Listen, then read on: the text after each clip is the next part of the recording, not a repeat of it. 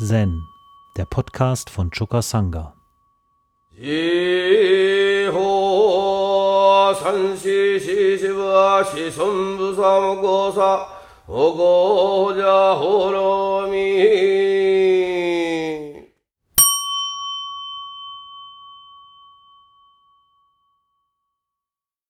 Das Hekigan Roku, eine der beiden großen Koansammlungen, die wir nutzen, um aus der Literatur Anregungen für unseren Weg zu bekommen.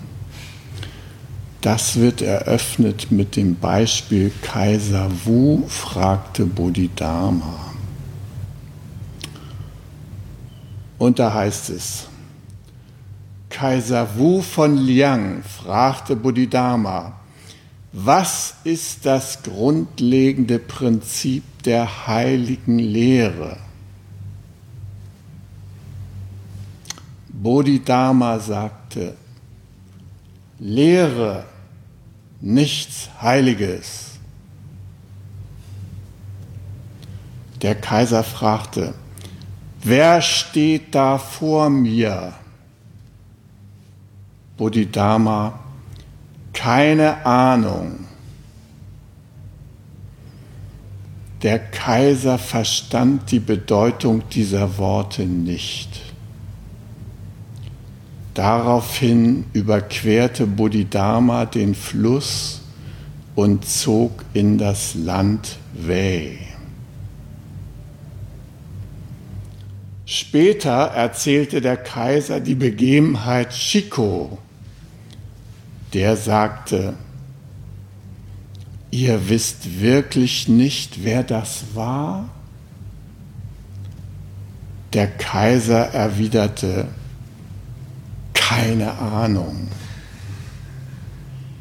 Shiko sagte, das war der Bodhisattva Kanon, der das Herzsiegel des Buddha trägt. Der Kaiser empfand großes Bedauern und wollte nach Bodhidharma schicken. Aber Shiko sagte, es ist nicht gut, eine Nachricht zu schicken, um ihn zurückzuholen. Selbst wenn das ganze Volk ginge, er würde nicht umkehren.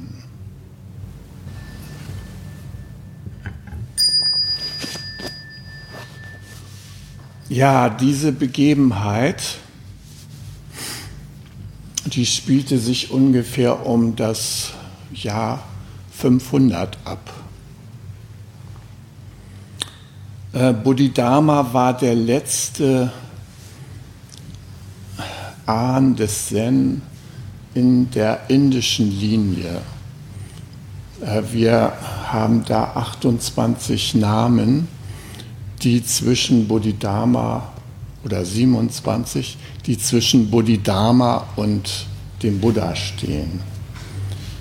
Die bis zu Bodhidharma sind die 28 indischen Ahnen, die uns verbinden mit dem Buddha. Und der letzte Inder ist also Bodhidharma, der hatte von seinem Lehrer geweissagt bekommen, dass er Zen nach China bringen wird. Und äh, gegen Ende seines Lebens, wie er dachte, er hat nicht damit gerechnet, 120 Jahre alt zu werden, machte er sich auf nach China. Das war damals eine beschwerliche Seereise. Er war vier Jahre unterwegs per Schiff, als er endlich ankam. Der Landweg war versperrt durch Kitan und Mongolen, die da Kriege führten. Also er musste auf dem Seeweg nach China gehen. Und dann kam er schließlich an und er wurde von dem Kaiser Wu von Liang empfangen. Und äh, der Kaiser war begeistert aus Indien. Ähm, Indien hat den, den chinesischen Namen, wenn man den wörtlich übersetzt, äh, westliches Paradies. Also aus chinesischer Sicht äh, war Indien ein sehr entwickeltes Land mit geradezu paradiesischen äh, Gegebenheiten. Und aus China war ja schon um das Jahr 85 vor Christus der Buddhismus nach China gelangt. Der damalige Kaiser hatte einen Traum, träumte, dass eine Karawane aus Indien mit weißen Pferden käme und dass die eine Reihe von Schriften mit nach China bringen würden, die für China bedeutsam sein könnten. Und tatsächlich machten sich Mönche aus Indien auf den Weg, um China mit dem Buddhismus bekannt zu machen. Ähm, diese Mönche hatten vermutlich von diesem Traum des Kaisers gehört und haben ein Sutra der 82 Verse komponiert das in Diktion, Vokabular und Versmaß sich an das Tao Te Ching, das heilige Buch des Taoismus von Lao Tzu, Lao Tzu, äh, anlehnte. Und in dem Buch oder in dem Sutra wurde der daoistische Kernbegriff Dao der wurde mit Dharma übersetzt oder umgekehrt. Dharma wurde mit Dao übersetzt.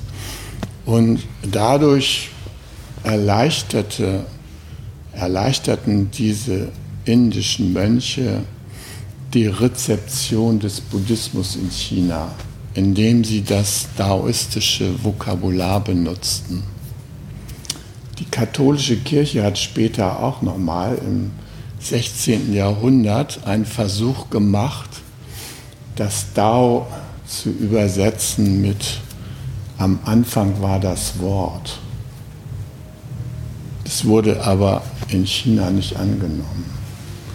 Die Praxis war nicht dem Dao entsprechend, die die da zu bieten hatten. Und deshalb war das ein missionarischer Fehlversuch hat nicht geklappt damals mit der katholischen Kirche. Die haben eigentlich erst Fuß gefasst in Korea. Da gilt merkwürdigerweise der Katholizismus als ein Weg zur Befreiung. Ja. Also die Menschen suchen sich halt das raus, was sie gebrauchen, um voranzukommen. In diesem Falle jedenfalls kam Bodhidharma, also rund 600 Jahre später, als der Buddhismus in China schon Fuß gefasst hatte, nach China. Und er hatte ein Gespräch mit dem Kaiser Wu. Und der Kaiser war ein großer Förderer des Buddhismus. Er hatte hm, den Bau vieler Klöster erlaubt äh, die Mönche durften den Laienstand verlassen und sich als Mönche ordinieren lassen. Und er hat auch durch viele Denkmäler an den Handelsstraßen Chinas, damals schon die Seidenstraße, hat er überall den Bau von Tempeln und von großen buddhistischen Statuen äh, diese Seidenstraße begleiten lassen.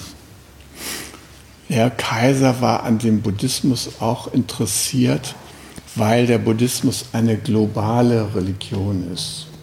Er schließt alle fühlenden Wesen ein und insofern war das eine ideale spirituelle Begleitung für die Handelswege, die China pflegte. Und diese Seidenstraße, die reichte bis nach Europa, damals schon. Und auf dieser Seidenstraße wurde ein großer Teil des chinesischen Handels abgewickelt. Der Kaiser hatte sich um den Buddhismus verdient gemacht durch Baudenkmäler, durch Tempelbau, durch Mönchsfreiheit und so weiter. Und deshalb war eine seiner ersten Fragen an Bodhidharma, nachdem er darauf hingewiesen hatte, was er alles für den Buddhismus getan hat, war, welches Verdienst habe ich dadurch erworben? Und Bodhidharma antwortete, kein Verdienst. Das war ein Schock für den Kaiser. Kein Verdienst. Da denkst du, jetzt hast du dir den Arsch aufgerissen für positive Wiedergeburten noch und nöcher, ja. Und da kommt so einer an, so ein hergelaufener Inder mit Bart und blauen Augen und sagt, kein Verdienst.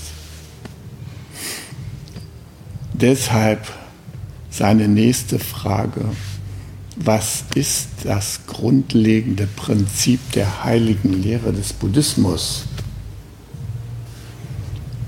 Und wieder antwortet Bodhidharma überraschend. Offene Weite, nichts Heiliges. Offene Weite wird im Chinesischen dargestellt durch einen wolkenlosen Himmel.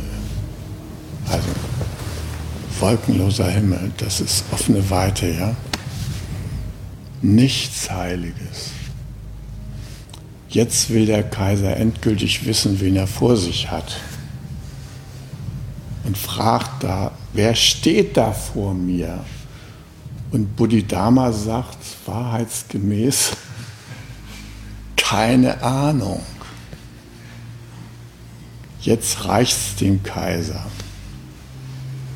Und der schickt Bodhidharma weg.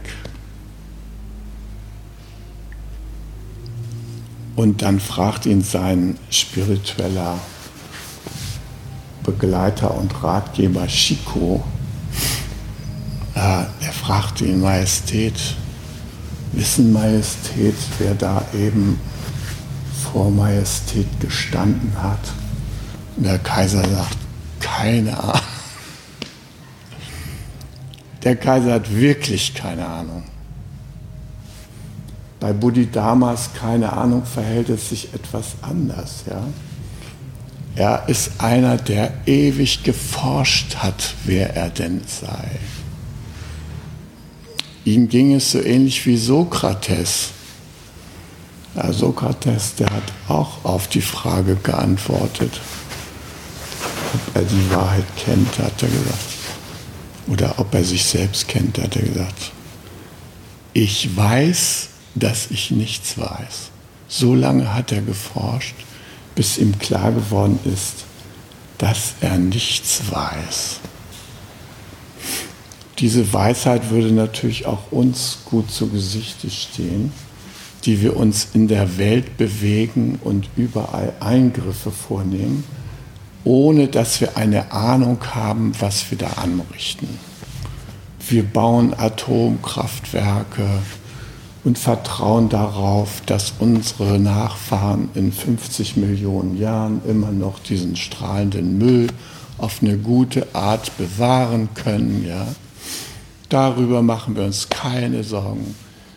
Wir reißen das Öl aus allen Erdschichten heraus, verteilen es im, per CO2 in der Atmosphäre und wir haben keine Ahnung, was das für Auswirkungen hat. Und so sind wir ständig am Eingreifen. Aber wir sind wie der Kaiser. Keine Ahnung. Wir wissen nicht, dass wir nichts wissen. Wir tun es einfach trotzdem. Der Kaiser, der hat dann gehört, Mensch, der, der derzeitige, die derzeitige Verkörperung von Avalokiteshvara, von Quan Yin leibhaftig hat vor dir gestanden. Ah, das, hat ihn zutiefst betrübt und er sagt, Mensch, den Mann müssen wir festhalten, schnell Reiterei hinterher schicken und er soll noch mal umkehren. Ja, ich, ich will noch ein paar Worte mit ihm wechseln. Und der Chico sagt, den hält keiner auf. Wenn der entschlossen ist, weiterzugehen, dann geht er auch weiter und ob das ganze Volk hinterher rennt.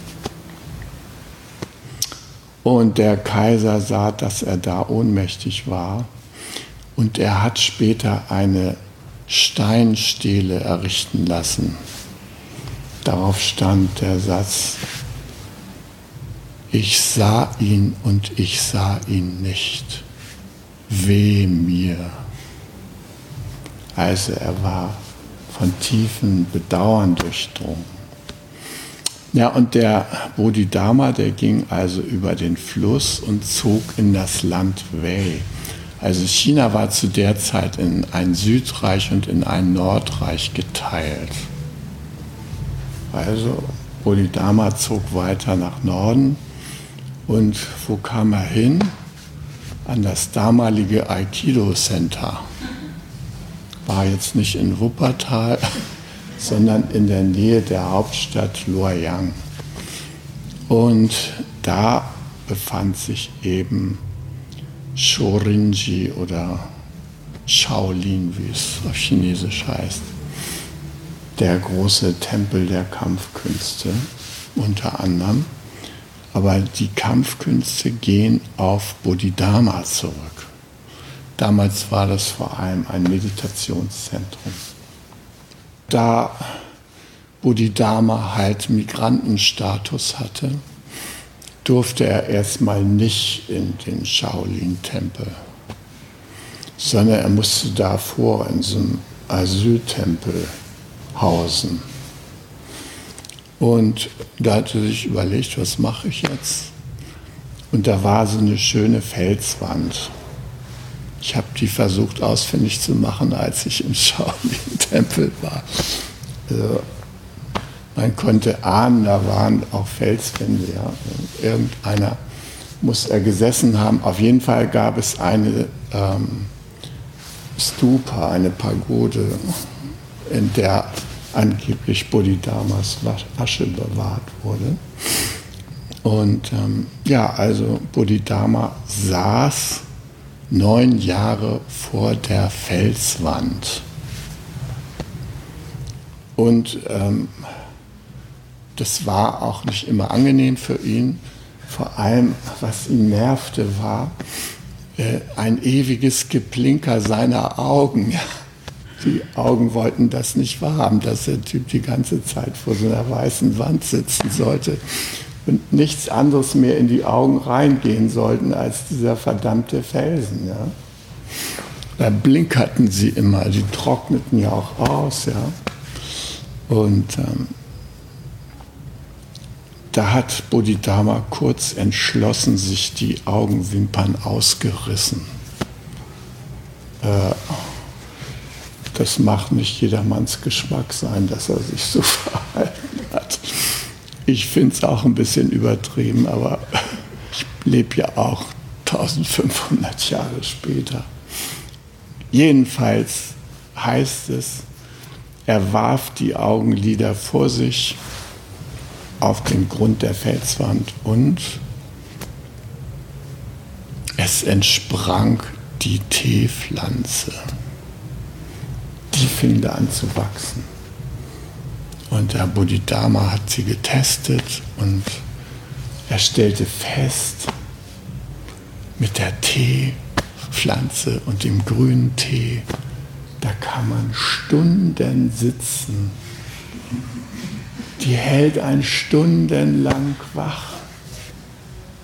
Da braucht man nicht befürchten, einzuschlafen und den entscheidenden Moment zu verpassen. Seitdem gibt es Tee in Zen-Kreisen. Ja, gut. Also noch heute im Soto-Zen äh, ist es üblich, gegen die weiße Wand zu sitzen, die Stellvertreterin der Felswand, vor der Bodhidharma gesessen hat. Und viele Menschen sind auf diese Weise zu tiefer Einsicht gekommen. Aber auch wenn man so, wie wir jetzt gesessen haben, zur Mitte, ist das durchaus möglich. Äh, natürlich haben die Leute, die zur Mitte sitzen, sich noch andere Mittelchen äh, angeeignet, um das Erwachen zu fördern. Nämlich wir üben mit Koan im Rinzai-Zen. Ja.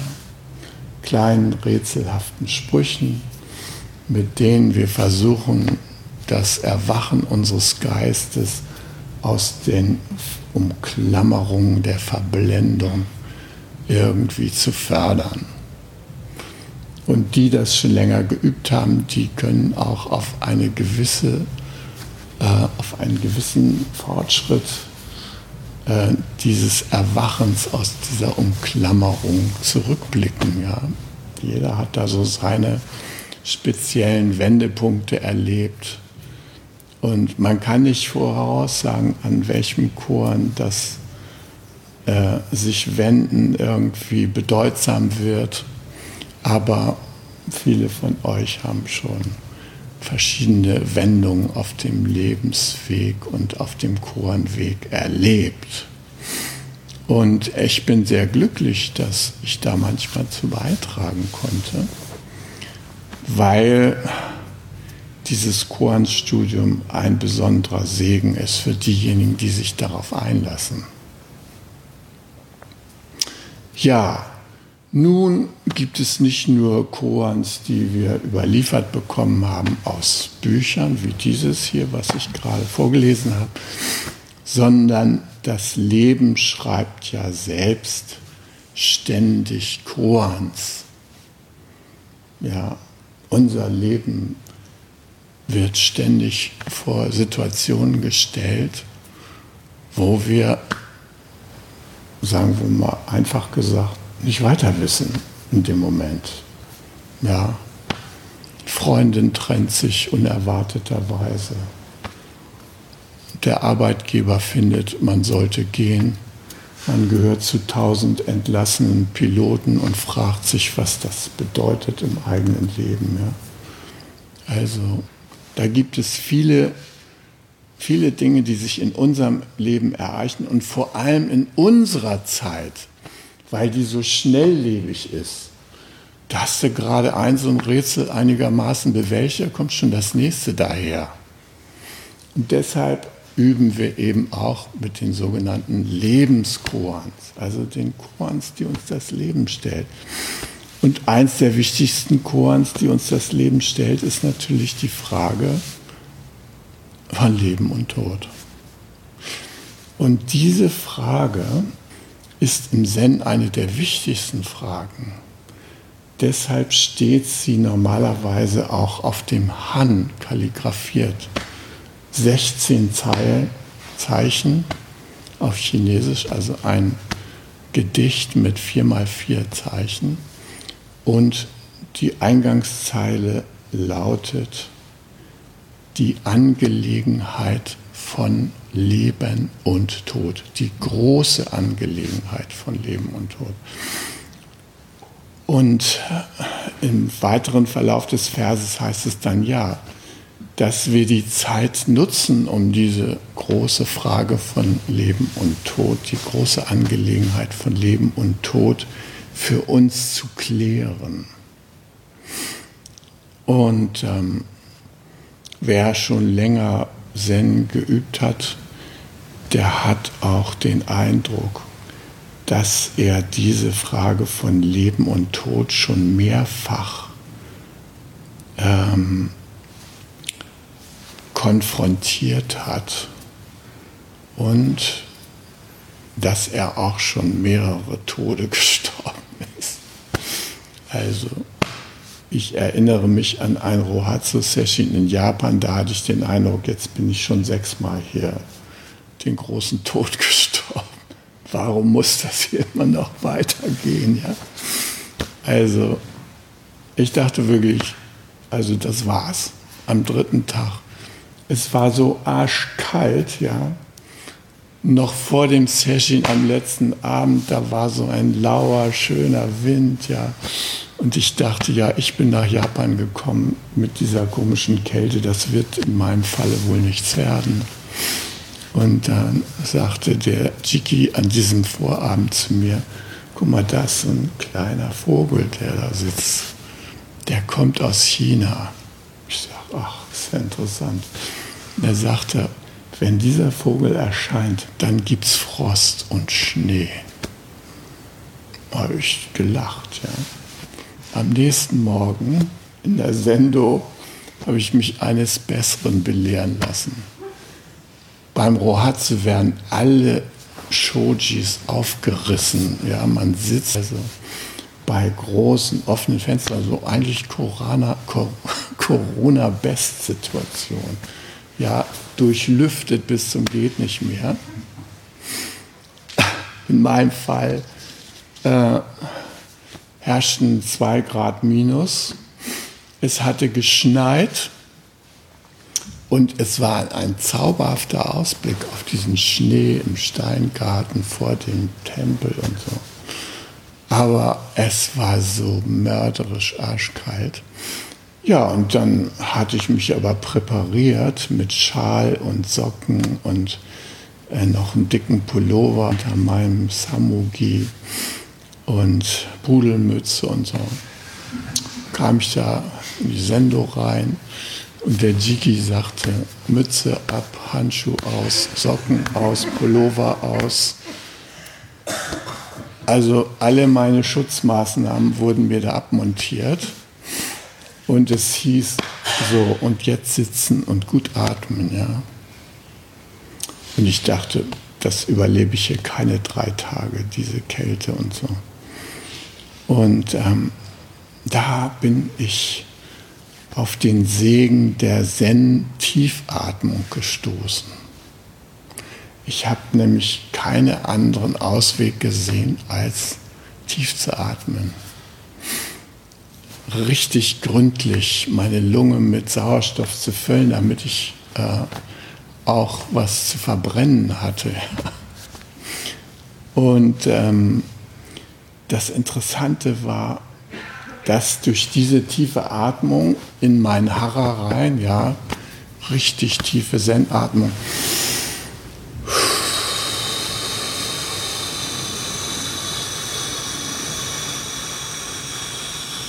und so weiter, da wurde mir warm. Und zwar vom Hara ausgehend. Und ich spürte plötzlich meinen Energiekörper. Das war wie so eine Hülle, aus Wärme. Also es ging so um meinen Rücken rum, ja, hier am Hara vor allem und aber auch mein Kronenchakra. Das war weiß und weit und also so ungefähr ein Meter über mir, so öffnete sich so ein Trichter, so gefühlt alle natürlich. Und mir war richtig warm, während ich in der Konzentration saß und kaum kam irgendein Gedanke auf und ich habe mich ablenken lassen von der Konzentration. Dann habe ich erstmal wieder gezittert und so weiter. Dann dauert das fünf Minuten, bis ich mich wieder so richtig in meiner Konzentration befand. Und dann war es wieder wunderbar. Ja? Und da habe ich gesehen den Segen der Kälte für die Klärung des Geistes. Unheimlich gut, ja. Viel besser im Kalten zu meditieren als so im Warmen. Diese warmen Sommer da in Japan, da schwitzt man sich zu Tode und oh. aber diese Kälte, die bringt's. Und ja, da habe ich gesehen, also mit der richtigen Konzentration, da kommt man auch durch diese Todeszone, die man da vorher gesehen hat. Und ja, jetzt leben wir ja hier auch mit der Corona-Bedrohung, ja. Und äh, man könnte denken, die Menschen fragen sich jetzt, äh, wie gehen wir denn mit der Frage von Leben und Tod um? Ja. Wie stellen wir uns dem Thema? Und da kann man sagen, dass äh, wir uns leider dem Thema überhaupt gar nicht stellen. Stattdessen äh, werden wir ständig von unseren Nachrichten in so einem Befürchtungskontext gehalten. Ja? Und zwar die Befürchtung ist die Übersterblichkeit, das ist ein wissenschaftlicher Terminus der Gesundheitsämter. Die könnte den normalen Rahmen erheblich übersteigen. Und deshalb ist es das Ziel der offiziellen Gesundheitspolitik, durch geeignete Maß, Maßnahmen diese, diese Übersterblichkeit in Grenzen zu halten. Und deshalb gibt es ja auch diese Maßnahmen, die da ergriffen worden sind, von Masken und Abstand halten, was wir hier ja auch praktizieren. Und der teilweise Lockdown, den wir erlebt haben, der hat mich persönlich mit einem für nicht möglich gehaltenen Wunder konfrontiert, dass aus Gesundheitsgründen das Geschäfte machen mal unterbrochen wird. Also das habe ich unserem Land oder der Welt nicht zugetraut, ja? dass man sagt, aus Rücksicht auf die Gesundheit anderer fahren wir mal diesen ganzen Kapitalismus runter. Der muss jetzt mal hinten anstehen. Also, Hättest du mich vor drei Jahren gefragt, hätte ich das nicht für möglich gehalten. Und was ich das Tolle daran finde, ist, Mensch, das könnte man auch auf andere Krisen mal anwenden. Wie wäre es eigentlich mit der Klimakrise? Ja? Da könnten wir auch mal so ein bisschen runterfahren. So mit unserer bewusstlosen immer mehr, mehr Steigerung des Bruttosozialprodukts und so weiter. Leider sehnen sich die Menschen nach diesen Tagen jetzt schon wieder zurück. Die wollen schon wieder das Bruttosozialprodukt steigern. Und das, wo wir so ein bisschen am Abgrund stehen. Corona ist ja harmlos gegen das, was uns da jetzt so noch in Aussicht steht. Ja. Wer möchte jetzt in Kalifornien wohnen? Ich meine, das ist schön warm, ein bisschen zu warm. Ne? Und in anderen Weltgegenden geht das auch schon los, dass es sehr, sehr warm wird. Sogar bei uns ist es ungewöhnlich warm. Also ich habe seit 20 Jahren Weintrauben bei mir am Haus wachsen. Die hat ein Freund von mir mir aus Jugoslawien mal mitgebracht, aus seiner Heimatprovinz. Und äh, hat mir so zwei Stecklinge gegeben und sagt, die schmecken super. Ja? Und dann sind die bei mir am Haus gewachsen und gewachsen und gewachsen. Und dann jahrelang wurden da viele Trauben grün. Und ähm, also sie schmeckten, wenn man so eigene Früchte genießen möchte, dann hat man so einen gewissen Mut, auch die Säure in sich reinzuladen. Aber jetzt, so seit drei Jahren, da sind die Trauben super süß, ja. Wenn ich nach Hause komme, ernte ich gleich mal wieder ein paar. Ja, das Klima hat sich verändert. Für die Weintrauben ist es günstiger geworden. Für andere Beteiligte meines Gartens sieht es da nicht so rosig aus. Ja. Naja, also wir sind da in einem Umbruch. Und ähm, Jetzt streiten sich die Menschen, müssen wir diese Corona-Schutzmaßnahmen haben, müssen wir sie nicht haben. Ähm, dahinter stehen jeweils unterschiedliche Bedürfnisse. Die einen wollen sich und andere schützen in erster Linie. Andere wiederum wollen sich die Freiheit und die Lebendigkeit nicht so beschneiden lassen. Und naja, wir stehen so mitten dazwischen und versuchen da gelassen mit beiden Seiten umzugehen. Ja. Ähm, aber was ich vermisse, ist, sich der Frage von Leben und Tod wirklich zu stellen. Ich meine, Corona zeigt doch mal wieder auf, dass es darum geht, mit der Vergänglichkeit des Lebens, auch der Einzelperson, angemessen umzugehen. Ja, hier haben wir ein Bild stehen, der Vater von Sandra, der, mit dem geht es zu Ende. Und äh, im Grunde genommen geht es mit uns allen zu Ende. Glaubt bloß nicht, dass wir ausgenommen sind. Wir werden uns alle diesem Thema stellen müssen. Der eine früher, der andere später. Aber es ist eine große Chance, das nicht als Katastrophe zu erleben und nicht als Drama, sondern als vom Leben geschenkt. Mich hat auf einer buddhistischen Konferenz mal jemand gefragt, ähm, sagte mir, ähm, wir sprachen über Bedürfnisse und so, und der sagte, ja, also, äh, du sprichst davon, dass es gut ist, sich mit den Bedürfnissen und der Lebendigkeit zu verbinden. Aber in einer Sache, da hast du keine Wahl. Der Tod kommt auf dich zu. Noch weißt du nicht seinen Zeitpunkt, aber auch du musst sterben. Da habe ich gesagt, ja, aber es kommt doch darauf an, wie man dem Tod begegnet. Und wenn ich mich mit der Angelegenheit einigermaßen befasst habe, dann weiß ich, dass ich die Wahl habe. Ich kann mich vom Tod überwältigen lassen oder ich kann mir sagen, ich mache Platz.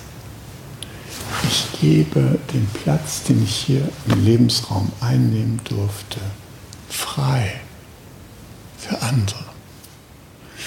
Und das ist eine Sache, der man schon vor dem physischen Tod begegnet. Neulich bin ich da zu unserem Tempel gekommen und da hat mir Katharina gesagt, ähm, ja, wenn dich das da so nervt, was da im Lebensgarten abgeht, gerade, Klammer auf, Steuerprüfung, komm doch zu uns hier auf das Tempelgelände und so. Dann hast du deine Ruhe, sagte sie.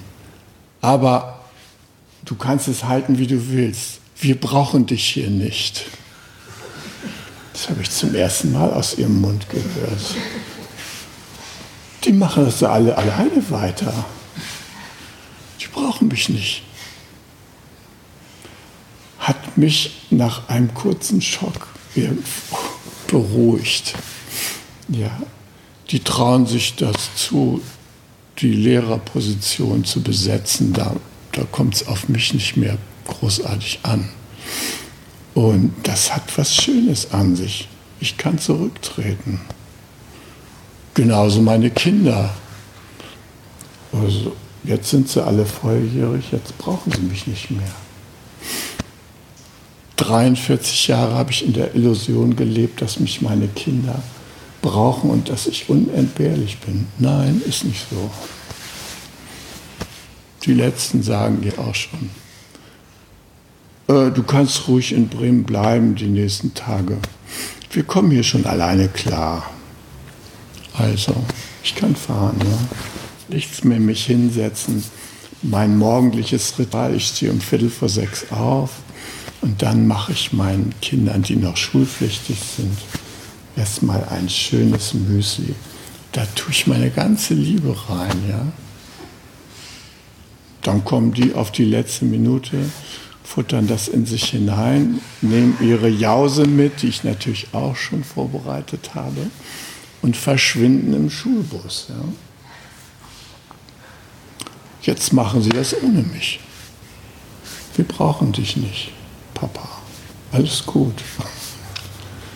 Ja, das bedeutet, mein Leben verändert sich. Ich darf Platz machen. Und das ist irgendwie schön, ja. Ich meine, ich bin jetzt ja schon 73 Jahre alt. Andere haben da schon lange das Zeitliche gesegnet. Meine Großeltern zum Beispiel. Keiner von denen ist so alt geworden wie ich. Sind alle vorher abgetreten. Und dann denke ich, Mensch, es ist eine Gnade, dass man noch da sein darf. Man kann jeden Tag so feiern, ja. Es ist ein Geschenk. Ich komme morgens, stehe auf, denke ich, ist es wahr? Tatsächlich. Es tut auch gar nichts weh. Da hat mir ein Freund gesagt, wenn du das erlebst, dann bist du tot. Ich gesagt, wieso? Ja, wenn du keinen Schmerz hast und du bist über 50, dann bist du tot. Ja. So eine Theorie, ja. Also, ich wache auf, mir tut nichts weh, ja, und ich freue mich meines Lebens und sage mir, noch mal so ein schöner Tag, der mir geschenkt wird. Und im Tag, während des Tages, da genieße ich Moment für Moment. Das ist herrlich. Ja? Diese Corona-Krise hat mich nicht dazu verführt, mein häusliches Chaos aufzuräumen. Das war eine naheliegende Maßnahme. Na, endlich mal hat man Zeit. Ja. Seit sechs Monaten kein, kein Kurs mehr. Äh, du hast Zeit, jetzt kannst du mal da an deinem Arbeitszimmer alle Sachen archivieren und bereite das mal vor für deine Nachfahren, dass die da nicht so viel Müll rausräumen müssen. Habe ich nicht gemacht, sondern ich habe echt mir gesagt, jeden Tag will ich präsent sein in meinem Leben. Und das habe ich gemacht, indem ich geschwommen bin, indem ich morgens gelaufen bin, indem ich mir die Sterne angeguckt habe. Wir hatten so einen schönen Sternenhimmel. Ich weiß nicht, wer sich so auskennt. Erstens war der Himmel nachts klar wie nie. Dann funkelten da Jupiter und Saturn so wie so zwei große Leuchten, nämlich aus dem Schlaf geholt, morgens um vier, da leuchteten sie so voll in mein Gesicht rein. Ja. Später kam dann noch der Mars und ganz zum Schluss natürlich die Venus morgens. Ja. Der Mond ist immer zwischen denen hin und her geeiert. Also es war atemberaubend, was sich da am Himmel abspielte. Und dann der Tag. Wunderbar. Also, für mich persönlich habe ich mir gesagt, die Corona-Ferien waren eigentlich so ziemlich die schönsten, die ich jetzt gehabt habe in letzter Zeit. Ja. Natürlich haben wir auch die Not äh, und wir haben jetzt die ersten Seminare wieder durchgeführt im Lebensgarten. Also es ist eine Krux da mit Maske und, äh, und und so weiter und auf Abstand sitzen im Kommunikationsseminar, ne? zwei Meter Abstand. Na, wie geht's dir denn?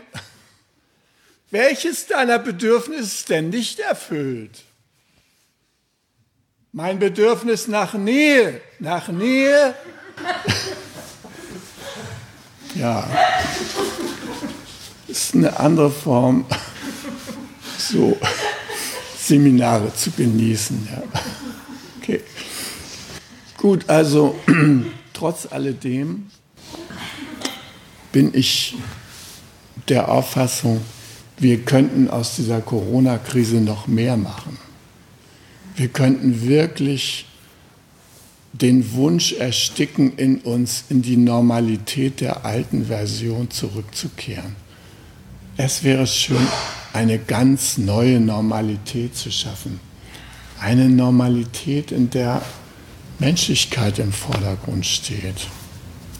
Eine Normalität, in der Weisheit wirklich mal Platz hat, der man nicht zugeschüttet wird von allen möglichen Achtsamkeitsräubern, indem man sich mal den Luxus der Achtsamkeit leistet, indem man den ersten Schritt macht in das neue Zeitalter das der Dalai Lama uns prophezeit hat. Die Zeit nach der Revolution des Mitgefühls. Ja, er sagt, ich mit meinen über 80 Jahren werde das zwar nicht mehr erleben, aber ihr, ihr, ihr könnt dazu beitragen, dass diese größte aller Revolutionen stattfindet. Er sagt von sich selber, ich habe aus der französischen Revolution gelernt. Freiheit, Gleichheit, Brüderlichkeit, super. Ich habe aus der russischen Revolution gelernt. Schluss mit der Sklaverei. Ich habe aus der Kulturrevolution der Chinesen gelernt. Es braucht Anstöße, um den Geist auf eine andere Spur zu bringen.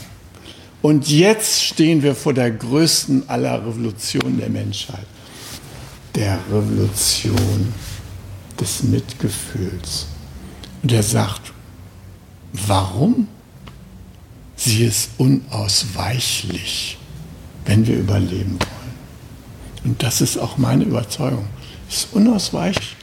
Wir gehen auf das Zeitalter des Mitgefühls zu, ob wir das wollen oder nicht. Und das ist die frohe Botschaft, auch wenn man kurz davor steht, zu sterben. Mitgefühl wird es nach uns auf jeden Fall geben.